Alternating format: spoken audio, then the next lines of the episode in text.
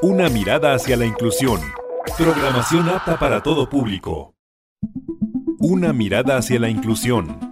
Para construir una sociedad incluyente, demos una mirada hacia la inclusión.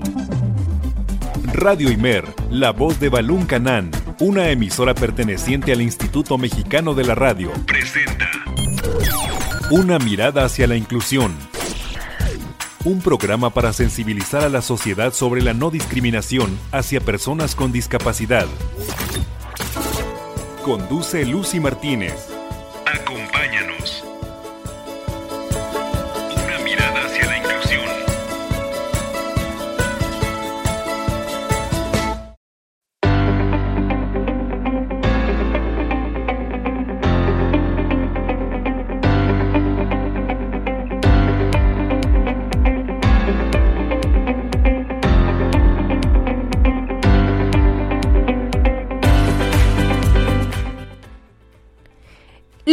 12 de julio del 2021. Buenas tardes, bienvenido y bienvenida a la emisión número 61 de Una mirada hacia la inclusión.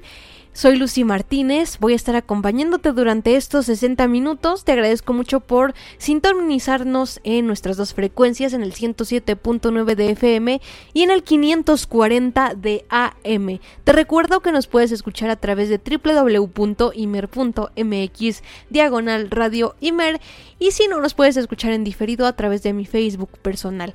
Pero si tú eres una de esas personas que a lo mejor y no tiene tiempo de escuchar el programa o que te gustó alguna emisión, pues puedes buscarnos en Google Podcast, en Spotify, em, en Apple Podcast como una mirada hacia la inclusión programa.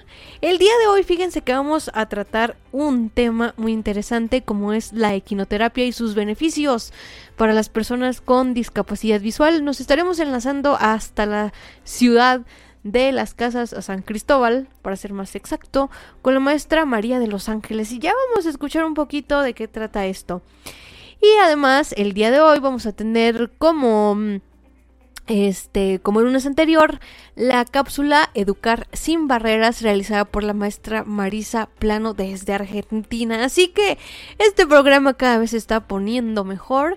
Y bueno, te recuerdo también eh, que nos puedes eh, dar alguna sugerencia de algún tema o puedes eh, darnos tu sugerencia al WhatsApp de este programa 963-177-7808. Te repito, 963-177-7808. Recuerda que estás en Radio Imer, la voz de Balón Canán y que somos, somos una radio pública.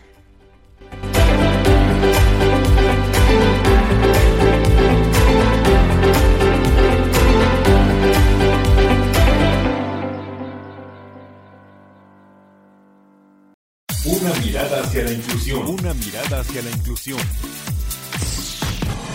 Esta es la entrevista.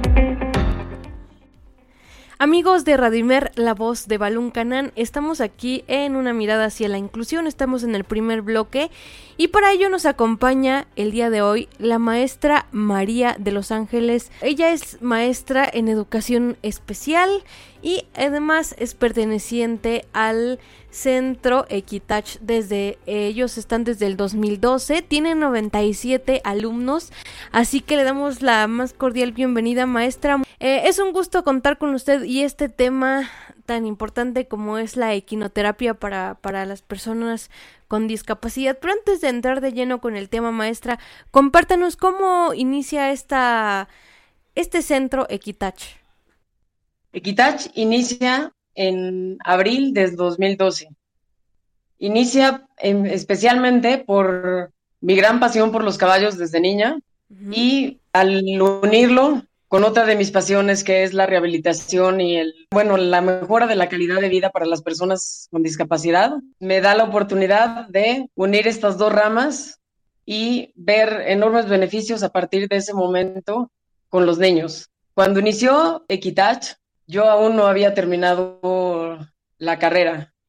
Entonces, este, ya en el, en el trabajo me di cuenta de la importancia que tenía el tener una capacitación mayor en el área educativa para atender de una manera más eficiente a las personas con discapacidad. Y fue cuando me decidí a hacer la maestría en educación especial. Excelente maestra. ¿Y, y cómo, eh, cómo surge la equinoterapia para la atención de personas con discapacidad? La equinoterapia en sus inicios, en la filosofía antigua, por ejemplo, en Sócrates, se hablaba ya de mejoras en el a nivel psicológico con pacientes. Y más adelante, Liz Harter compitió en las Olimpiadas. Ella tenía polio, pero ella compitió este, al mismo nivel que todas las personas que estaban en los Juegos Olímpicos.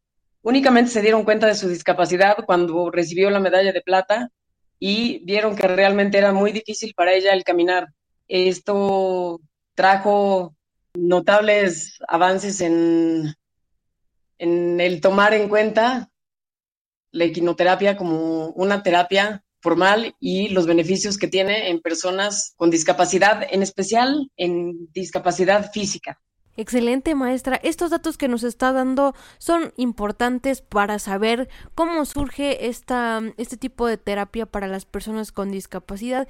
Y entonces, en resumidas cuentas, para que nos entienda a lo mejor la gente que nos está escuchando o que comprenda un poquito el concepto, ¿qué es esto de la equinoterapia?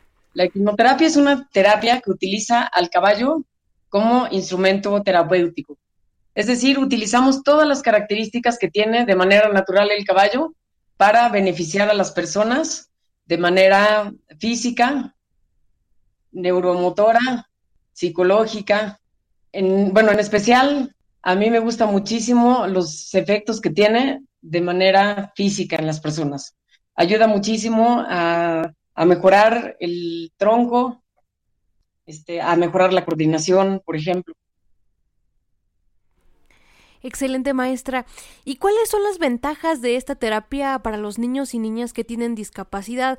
Ya nos comentó que fortalece pues algunos músculos, pero a nivel este eh, aprendizaje ha notado usted alguna alguna mejora, em, no sé, alguna estimulación, no sé, usted ya nos dirá que usted es la experta. Bueno, quisiera platicarles un poquito de los principios de la equinoterapia. Adelante, maestra. Entre los principios de la, de la equinoterapia tenemos la Transmisión del calor corporal del caballo. El calor corporal del caballo natural son 38 grados. Un caballo trabajando en trote en galope puede llegar hasta 42 grados. Esto nos sirve como efecto de calor a nivel muscular. Nos ayuda a relajar musculatura, nos ayuda a, dar tranquilidad al paciente igual, nos ayuda a, relajar y elongar los aductores, por ejemplo, que es este, directamente lo que se lo que va unido al caballo, y esto nos libera el, cinturón pélvico. Al relajar el cinturón pélvico podemos adquirir más este, flexibilidad y elasticidad, recuperando la posición vertical correcta del jinete.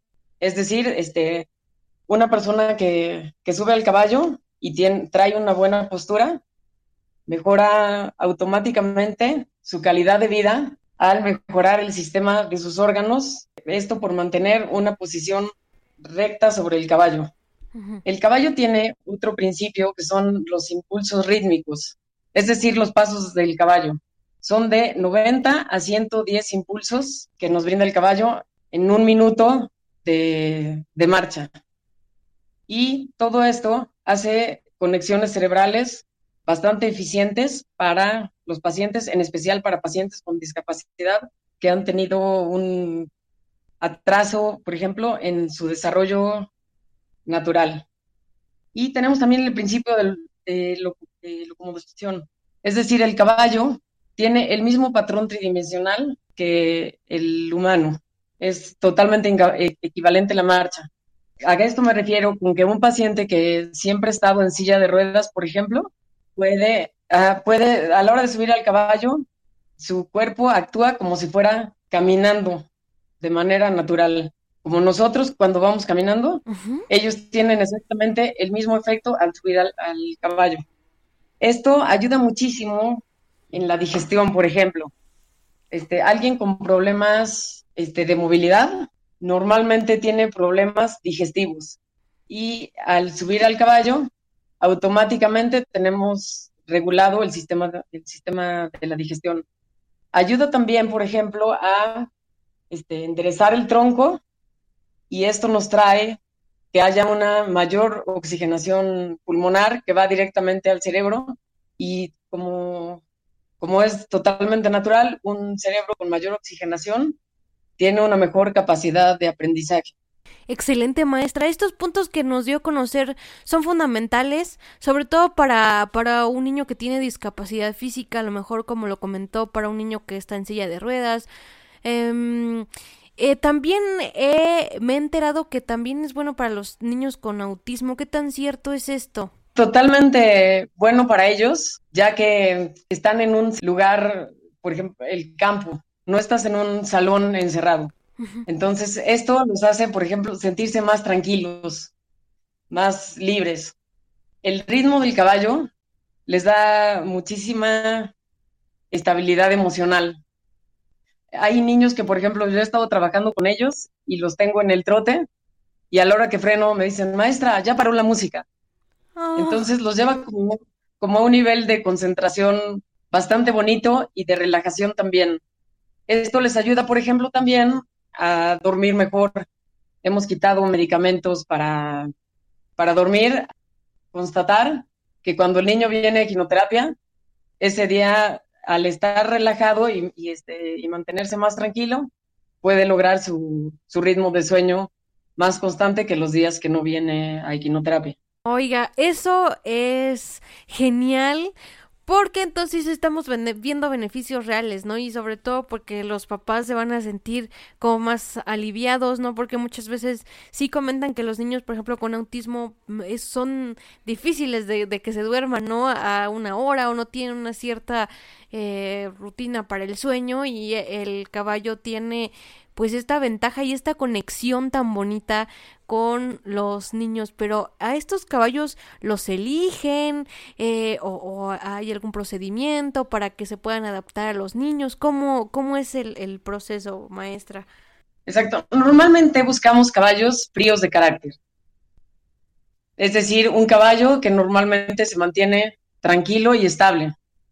La edad perfecta para un caballo de quinoterapia es aproximadamente entre los 7 y 14 años de edad, que es cuando el caballo tiene toda su fuerza, ha vivido unos buenos años ya de entrenamiento y ha conocido diferentes cosas. Los caballos por naturaleza son asustadizos y el, ritmo del entrenamiento y de los años ayuda a que ya conozcan bastantes de las cosas y sean mucho más estables al presentarse algún caso, por ejemplo, este, alguien que levanta brusco las manos, alguien que se le cae la gorra, por ejemplo, que pasa mucho en las terapias, algún voluntario que, usamos siempre en las, en las terapias, este, personas de universidades y de voluntariado que nos, que nos ayudan.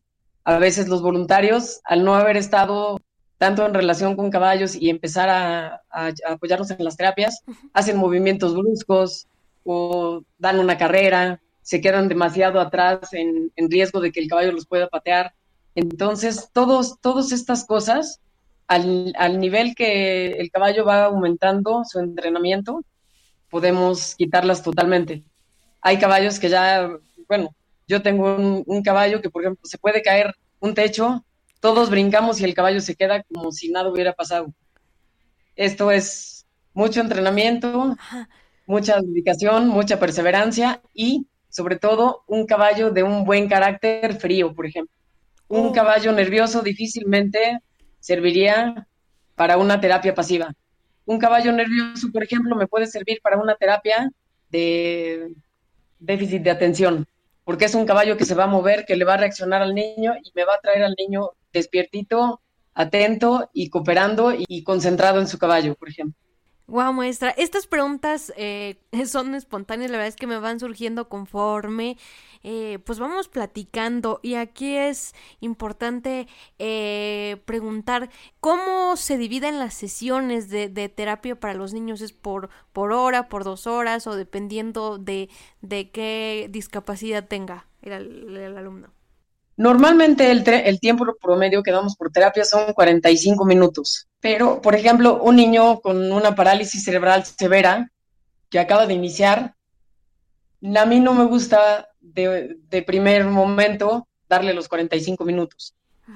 Empezaríamos con sesiones de 10 a 15 minutos e irlas aumentando paulatinamente para que su cuerpo se vaya acostumbrando al movimiento y al, bueno, al calor del caballo, al el que el niño las primeras veces sube muy nervioso.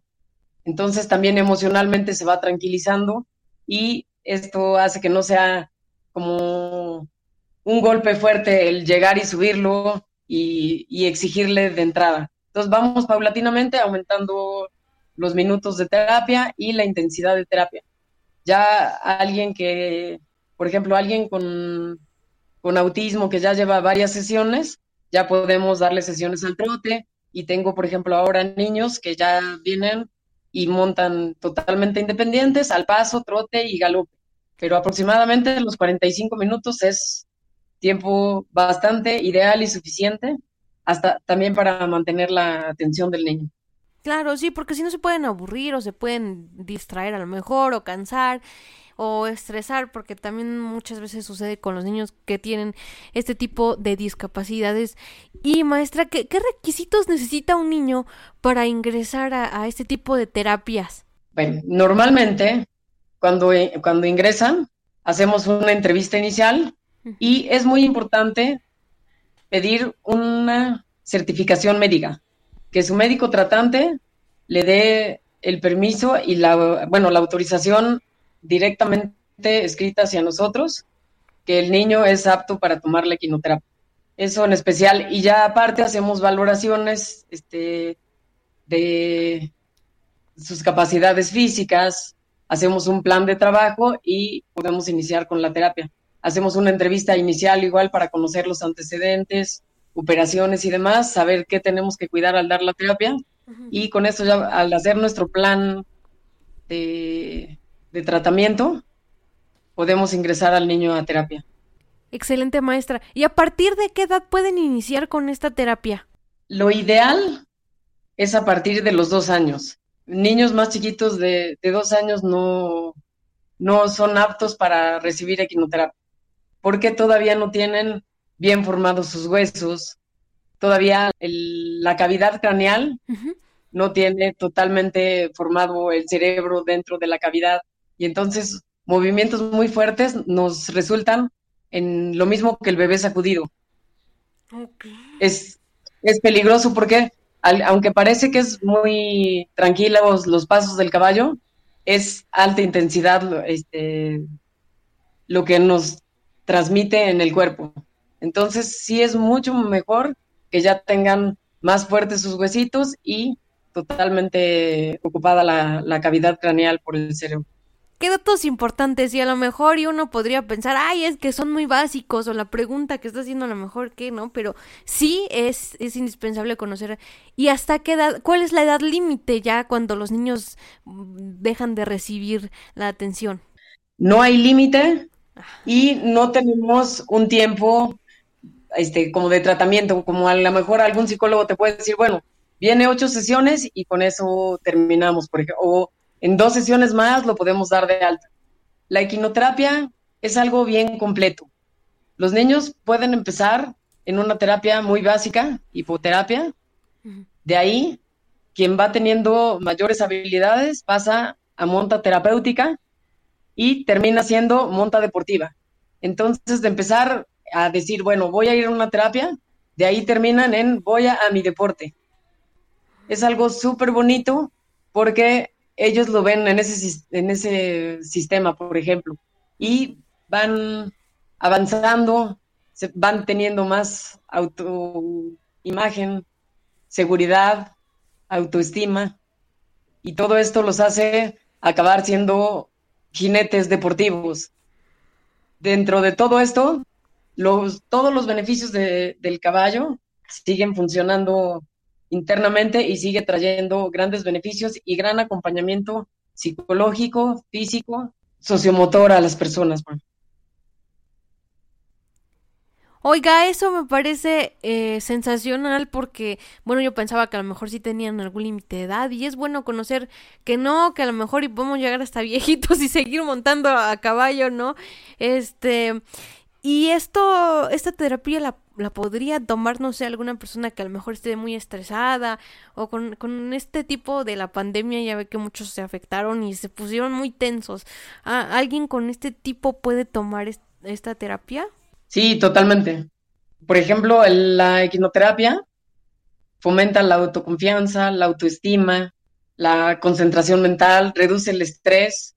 Es algo que puedes tomar como una meditación, por ejemplo. Y aparte de hacer las terapias sobre el caballo, también tenemos aquí una terapia que es la psicoterapia asistida por equinos. Entonces, en, ese tipo de terapia, tú te enfrentas a ti mismo, como si el caballo fuera un espejo. Es un tratamiento psicológico súper bonito porque, por ejemplo, este, la psicóloga que nos apoya acá en el centro lleva su sistema en consultorio y de repente me dice, oye, ¿sabes? Está listo para una sesión de, psicoterapia asistida con caballos. Es tan fuerte el impacto que tiene esta psicoterapia en la persona que lo ideal es que si damos, por ejemplo, hoy una, una psicoterapia, en cuatro meses no volvemos a dar psicoterapia con equinos, porque te enfrenta súper duro a tu realidad y, ah, y hay muchas cosas que trabajar antes de recibir la siguiente terapia puedes seguir con la sesión de consultorio e ir llevándolo o aterrizando todo lo que pasó en la psicoterapia. Pero este, lo importante es que no, se repita hasta dentro de cuatro meses para trabajar cosas diferentes a, a lo que te enfrentó el caballo en un momento. Es maravilloso cómo actúan los caballos y todo lo que van reflejando. Hemos encontrado cosas tremendas que ni la propia persona se, imaginaba y en, una terapia relativamente corta, que es una hora con el caballo, dice, ¿sabes? Yo no había captado esto en mi vida. Ahora que lo veo, hace como si fuera una constelación, lo estás viendo y lo estás viendo y estás interpretando exactamente lo que traes dentro. Y entonces por eso es un trabajo posterior a la terapia bastante fuerte y igual con el acompañamiento psicológico. Esta terapia tiene que ir acompañada de un psicólogo y de un experto equino que pueda igual interpretar lo que está transmitiendo y el comportamiento del caballo. El único que puede interpretar la psicoterapia es la persona que está en el tratamiento. Entonces, esto también ayuda a lo, a lo que me decías, por ejemplo, al, al estrés, al, este, a la depresión de la, de la pandemia. Muchas veces crees que estás deprimido por la pandemia y no es cierto. Tal vez estás deprimido por cosas que traes desde antes y al tener un ritmo muy movido de trabajo y todo, lo, escondes, lo guardas. A la hora que te detienes un poquito y se detiene el mundo, te das cuenta que traes algo en ti, y eso puede resultar en una depresión y luego la cosa es encontrar por qué me siento así. Los caballos ayudan muchísimo en este aspecto. Y en el otro aspecto, en el de la monta, también porque este, traduce, traduce muchos estados físicos de la persona. Por ejemplo, a mí la psicóloga no me dice, te mando a esta persona por este detalle. Y yo, por ejemplo, he detectado abusos sexuales de, de una niña de 13 años únicamente con subirla al caballo y, ver su actitud corporal. Ella no me dijo. Cuando la niña bajó, le dije, oye, yo creo que tiene algún problema, no sé, con la feminidad, algún problema con su mamá, o algún problema, este, como, no sé, si de identidad sexual o de, o algo. Yo le vi muy tiesa su cadera. No, no podía aflojarla, iba muy rígida. Y ya fue cuando me confirmó la psicóloga, me dice, sí, efectivamente viene de un abuso sexual. Y entonces este, el tratamiento con ella, por ejemplo, fue montarla directamente en el lomo del caballo y enseñarla a trotar y galopar.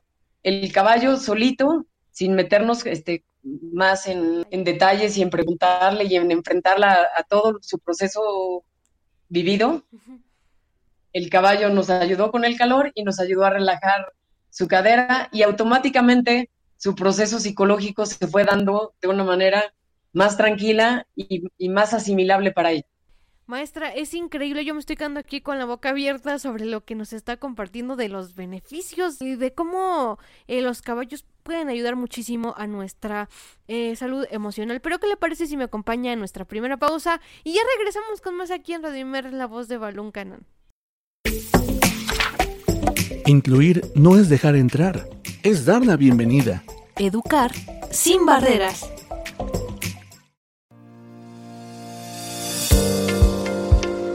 Hoy voy a tratar el tema de la educación emocional. La pandemia del COVID-19 ha causado un fuerte impacto psicológico en la comunidad y sociedad en general.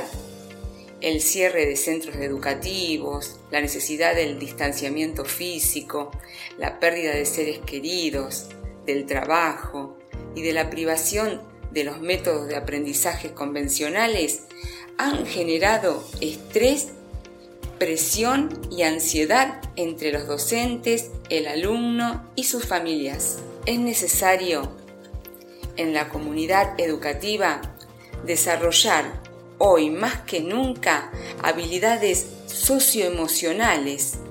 Y es aquí que surge la importancia de la educación emocional.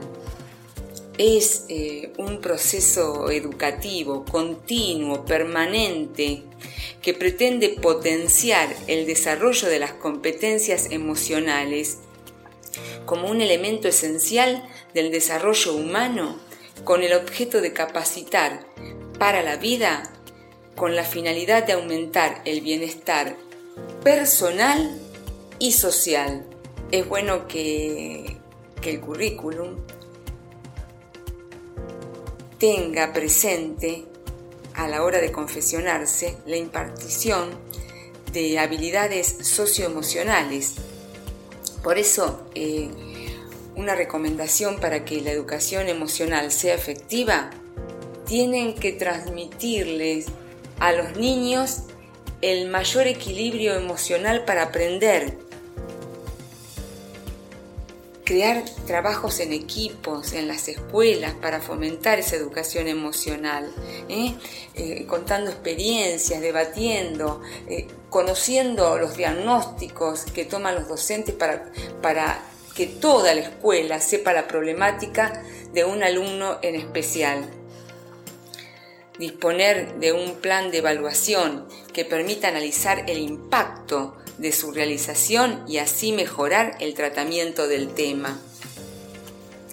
Tengamos presente que incluir la educación emocional en la escuela y formar a toda la comunidad educativa en competencias socioemocionales asegurará a mejor la enseñanza-aprendizaje y el accionar de la persona a lo largo de toda la vida.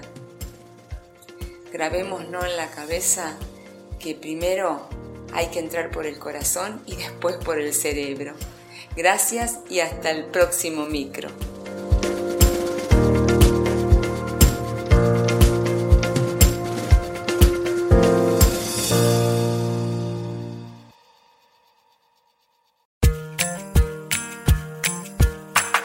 Las personas con discapacidad tienen derecho a la igualdad de oportunidades y a la inclusión social. Una mirada hacia la inclusión. Continuamos.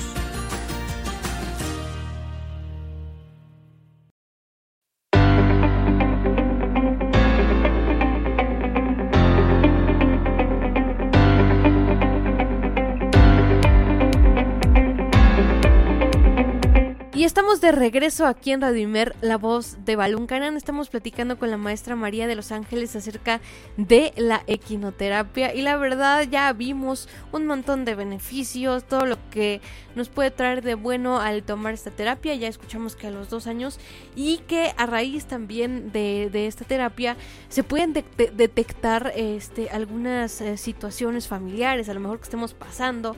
Eh, algunas eh, situaciones emocionales y este tipo de situaciones. Pero maestra, ya regresando a, nuestras preguntas que, que eh, creo que son indispensables para que la gente de, de Comitán y de los alrededores que nos están escuchando, las personas que, que dan esta terapia están certificados. ¿Cómo es este proceso, maestra?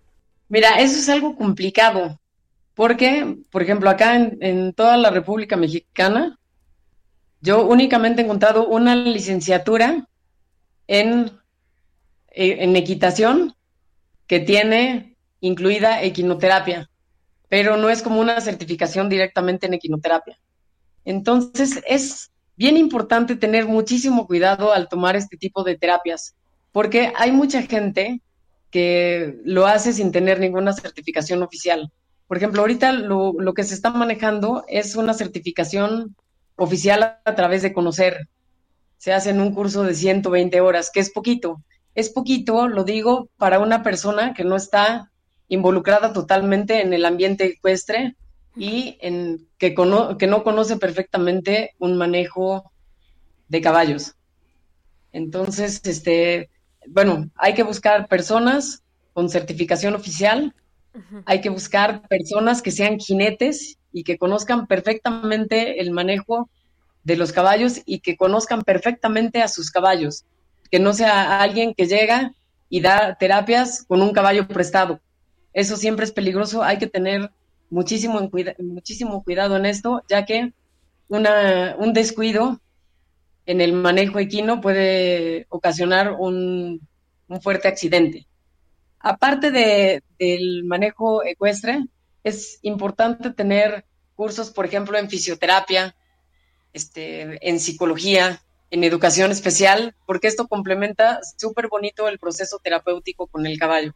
Entonces, es, es importante que quien quiera acceder a esta terapia se fije totalmente en todos estos detalles, pida su certificación al instructor de equinoterapia y, este, y esté totalmente seguro que es alguien calificado no solamente en ecuestre, sino en terapias para personas con discapacidad también. Ok, sí le preguntaba esto porque a lo mejor alguien pues dirá, no, pues sí, yo tengo mi caballo, ¿no? Y pues puedo atreverme a dar terapia, pero bueno, ya escuchamos que es un procedimiento eh, muy completo y que sí se tiene que conocer de la educación especial, de conocer de los caballos que, eh, que uno tiene y eh, para, para que las terapias pues, sean eficientes.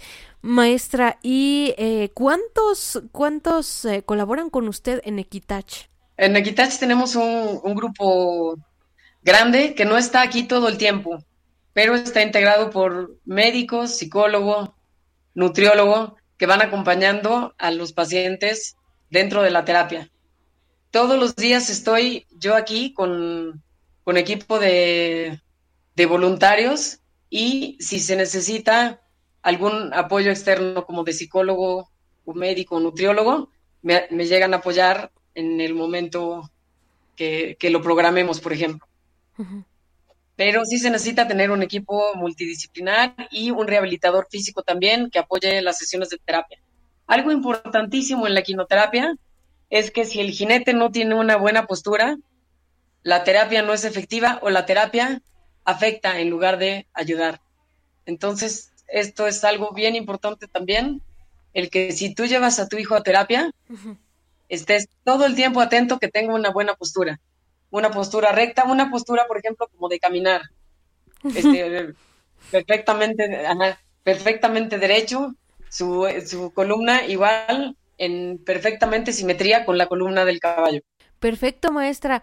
Eh, sí, sí es indispensable este conocer cómo, cómo maneja el caballo, el, jinete, sí, porque si lo maneja igual que caminamos algunos todos chuecos, pues no, no es, no es este muy adecuado. Y maestra. Exactamente, y también, por ejemplo, la, la quinoterapia, por ejemplo, para una monta gemela, van cuatro personas acompañando al caballo. El cabestreador, que es el que lleva el caballo, alguien montado junto al jinete, bueno, atrás del jinete, perdón, y dos ayudantes terapéuticos a los lados. En caso de cualquier cosa con, el caballo, los ayudantes bajarían al jinete y en caso de, estarse desarrollando la sesión de terapia, los ayudantes van movilizando los músculos de, de la persona a la que estamos trabajando en ese momento. Justamente eso le iba a preguntar. Este, si, eh, si, este, los que están recibiendo terapia necesitaban, este, un apoyo adicional, pero ya me, me resolvió esta duda. Y maestra, en, en, solo en San Cristóbal brindan esta terapia, ¿verdad? No, hay, hay centros en Comitán también, parece que hay dos o tres centros en Comitán. Hay uno en Teopisca, hay en Ocosingo también, hay dos o tres centros en Tuxtla Gutiérrez también. Hay varios centros de quinoterapia aquí a nivel estatal. Y este, tenemos una red de centros de, quinoterapia aquí en Chiapas también. Entonces, cualquier persona que quiera tomar una terapia profesional puede acercarse a, nosotros y, y, podemos igual recomendarle quién está certificado para dar ese tipo de terapia en su lugar, por ejemplo. Eso está genial, este maestra, porque sí, yo me, me, quedé pensando, bueno, si solo hay en San Cristóbal y es bueno saber que ustedes tienen contacto y que formaron una red para que también este, tengan el conocimiento. Los padres de familia de estos chicos no reciben terapia, ¿verdad? Solo son los, son los, son los niños. No, mira, por ejemplo, hay centros que solamente brindan terapia a los niños, pero nosotros como tenemos aparte el acompañamiento de la psicoterapia asistida con caballos, también los papás reciben la terapia. hay muchas veces que el niño está tomando su sesión de quinoterapia y el papá entra a psicoterapia asistida con caballos que son caballos en libertad. Y con ellos acompañamos el proceso terapéutico completo del niño al cuidar el estado mental de los papás y, también el, que los papás tengan una manera de, desahogarse. Es muy difícil el ser cuidador. Y hay veces que es este, agobiante y veo a los papás que llegan y se están durmiendo en la terapia porque es un trabajo de 24 horas el cuidar a una persona con discapacidad. Entonces tenemos este tipo de apoyos también. Hay veces que cuando tenemos muchos voluntarios, porque nos apoyan tres, cuatro universidades a nivel nacional, Ajá. Algunos de los chavos, por ejemplo, dan yoga, dan meditación a los papás o los ponen de repente a bailar alocados, algo, algo diferente que los saque de su rutina y los ayude a, apoyar su estado emocional. Hay, hay también, por ejemplo, este, una vez al, al año, una vez cada seis meses, me gusta montar a los papás y que ellos sientan la terapia, porque entienden a los hijos, dice, oye, ¿cómo mi hijito que yo pienso que no se puede detener, va mejor que yo que me siento que me estoy cayendo. Entonces entienden también el efecto que tiene el caballo en, sus hijos. Me gusta que eh, la terapia que, brindan ustedes por allí en San Cristóbal está muy completa. Porque pues no solo le dan acompañamiento a los niños, ya, ya vimos todo, toda la gama que ustedes ofrecen y eso es muy padre. Y maestra, una pregunta importantísima que a lo mejor y se me está escapando y es fundamental. ¿Es la terapia tiene costo? Mira, nosotros manejamos un costo muy accesible porque yo no sé si estoy loca o, algo me pasa, pero es mi pasión de vida, es, es parte de mi razón de vivir mis amigas, por ejemplo, dicen, ¿y por qué no este, vas al gimnasio, vas a desayunar con nosotros o algo así? Digo, es que para mí el tener este, a los caballos todo el tiempo, a los niños, el estar en la, rehabilitación y todo, es algo súper bonito, me fascina, me encanta y cada día me levanto feliz a hacer mi trabajo. Pero lo que, lo, lo que es difícil en este caso es la alimentación de los caballos. Mantener un caballo te está saliendo en cuatro o cinco mil pesos mensuales. Y te estoy hablando que acá tenemos seis, siete caballos en terapia. Entonces te puedes imaginar los costos del centro, más cabestreador, más, este, por ejemplo, aceitar las sillas, comprar buenos equipos, tener buenos este, estribos, arciones, todo para la seguridad de los niños, tener buenos cascos profesionales para, para en caso de un accidente que, se, que tenga la mayor protección, y eso es mucho dinero. Actualmente contamos con el apoyo, por ejemplo, del DIF municipal, que nos ayuda en mantenimiento de, los caballos, y hay varias personas que vienen igual de manera particular. De manera particular, estoy cobrando el 35% de lo que te cobran en cualquier centro de quinoterapia a nivel nacional, que es la enorme cantidad de 100 pesos por terapia. A nivel nacional, las terapias están entre 250 y 400 o 500 pesos por una terapia. Y acá podemos, con ayuda de todas las personas que vienen, somos este, 97 alumnos los que estamos manejando a la semana, podemos mantener los gastos ayudados por todos los padres de familia que se integran de manera particular y por, por el DIF que nos ayuda también con, con mantenimiento de caballos. Pues la verdad maestra me deja sorprendida porque yo dije, ay, ¿cuánto de costar una terapia? Yo le estaba ya poniendo mil pesos. yo dije, sí, por lo que me comenta del equipo y no sé qué. Y yo sí, como que sí, haciendo mis cuentas, ¿no? Pero entonces es muy accesible y pues eh, con, como dicen por ahí, haciendo el ahorrito, ¿no? Este, vale la pena, vale la pena llevar a los, a los niños a este tipo de, terapias de rehabilitación, porque ya escuchamos que tiene múltiples beneficios a nivel corporal, físico, mental, emocional, a nivel cognitivo, que también es otra parte que quizá, este, pues muchas veces se ve mermado en los niños que tienen alguna discapacidad. ¿Y tienen redes sociales, maestra? Para que los localicemos, no sé. Sí, mira, estamos en Facebook como Equitach y en Instagram como Equitach-ME. Excelente, maestra. Y para cerrar, a mí me gusta hacer esta pregunta a todos, ah, bueno, la mayoría de los invitados, porque creo que es una pregunta importante y como usted es maestra en educación especial, pues creo que nos va a poder responder em, asertivamente. ¿Usted cree que la inclusión eh, sea un proceso difícil de llevar ahora en, en, en la actualidad? ¿Cree que sea complicado eh, incluir a las personas con discapacidad? Es complicado para un profesor o maestro que no está preparado, porque es, es muy difícil el hacer, el adaptar todo un salón a una persona con discapacidad. Normalmente lo que hacen es seguirse con su curso y adaptar un programa especial para esa persona. Entonces ahí no estamos incluyendo totalmente. Lo estamos integrando a nuestro salón de clases, pero no lo estamos incluyendo a las actividades de todos y al, ritmo de todos.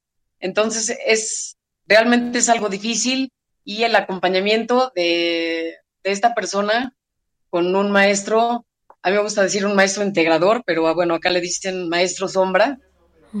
Eso, no sé, creo que limita un poco a las personas el, el poder ellos tener más intención de integrarse al salón de clases. Es algo difícil, es algo que hemos estado trabajando también aquí con maestros y con padres de familia, pero creo que es posible. Es posible, hay que preparar mucho a los profesores de cada escuela, mucho a los profesores para el tipo de discapacidad que se está incluyendo en su salón también y para el hacer la conciencia a los, a los alumnos de el apoyo que hay que brindar al compañerito y el que hay que tratarlo no solo como, no solo, no de manera especial, sino de manera como integrarían a cualquier a cualquier niño que no tuviera una discapacidad, haciéndolo sentir pleno, sentir seguro y sentir este, grande, no resolviéndole todo, sino eh, dándole chance a desarrollar sus, capacidades y sus talentos al mismo tiempo que ellos van jugando y van y van haciendo como, como un equipo. Más que apoya a tu compañerito, haz equipo con tu compañerito, únete a su, bueno, a su, no a su discapacidad, sino a su mundo y trata de, de equiparar las, las capacidades y los talentos de cada uno para ayudarlo a desarrollarse. Es un trabajo completo con maestros, con padres de familia, con el padre de, la, de familia de la persona con discapacidad y sobre todo con los compañeritos de clase. Sí, maestra. ¿Y cómo ve el estado de Chiapas en este aspecto? ¿Cree que hemos ido avanzando o cree que seguimos en las mismas de hace unos años en cuestión de inclusión? Creo que, bueno, creo que hay un programa, no sé si lo conozcas, el de USAER, sí. que manejan en las escuelas públicas en especial. A través de ese programa hemos logrado como introducir más a los niños con discapacidad a su salón de clases, pero este sistema maneja el sacar al niño del salón de clases unas dos horas para trabajar de manera especial con la persona y luego reintegrarlo a su salón. Entonces, este, es un, es un buen programa porque los apoyan psicológicamente, los apoyan este, en aprendizaje, cognitivamente, a desarrollar su atención, a desarrollar su concentración, memoria. Alguien que va atrasado en lectoescritura lo apoyan también en, ese sentido. Pero creo que es importantísima la otra parte, que es cuando el niño está con sus compañeros en el salón.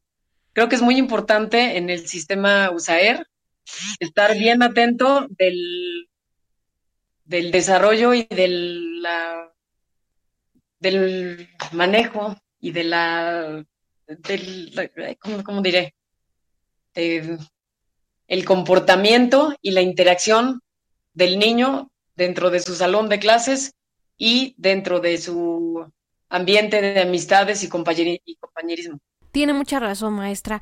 Pues nosotros aquí cerramos el programa, le agradecemos muchísimo la colaboración y sobre todo que nos haya compartido mucho de sus conocimientos acerca de esta equinoterapia. Fue para nosotros un honor y gracias por haber estado en la cabina de Radio Imer. Al contrario, muchísimas gracias a ustedes y si tienen la oportunidad de acercarse a un caballo o acercarse a una terapia de este tipo, no la dejen pasar porque es algo hermosísimo, algo que eleva muchísimo la calidad de vida de las personas con discapacidad y también de las personas con algún problema emocional, psicológico o motriz.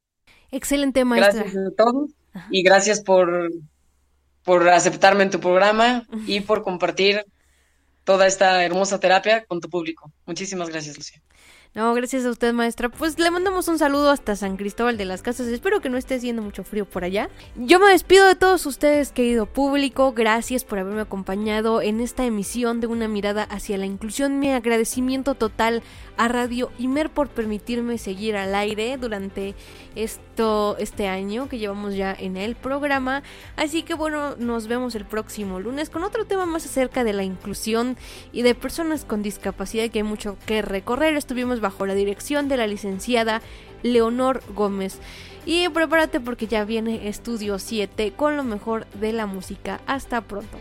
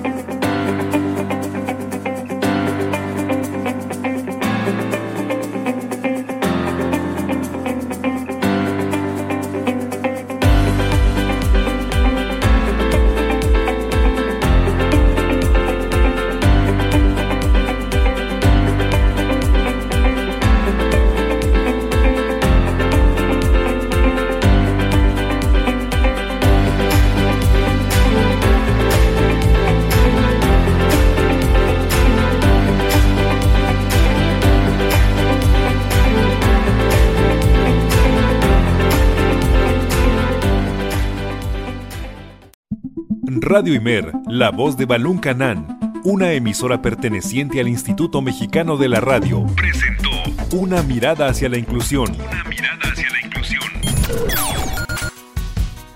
Juntos ayudemos a conformar una sociedad incluyente. Escúchanos en la próxima emisión. Una mirada hacia la inclusión. De una mirada hacia la inclusión